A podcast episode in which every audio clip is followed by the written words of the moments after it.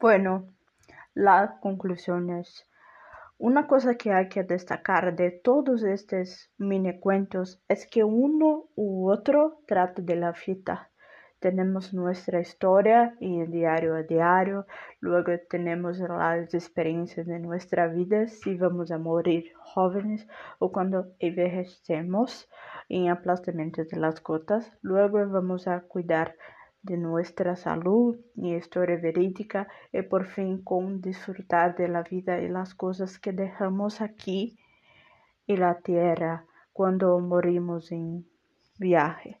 Todo este, todos estos mini cuentos tiene, hay una conexión con algo que es la vida. Disfrutar, disfrutarlo mientras estés aquí. Muchas gracias.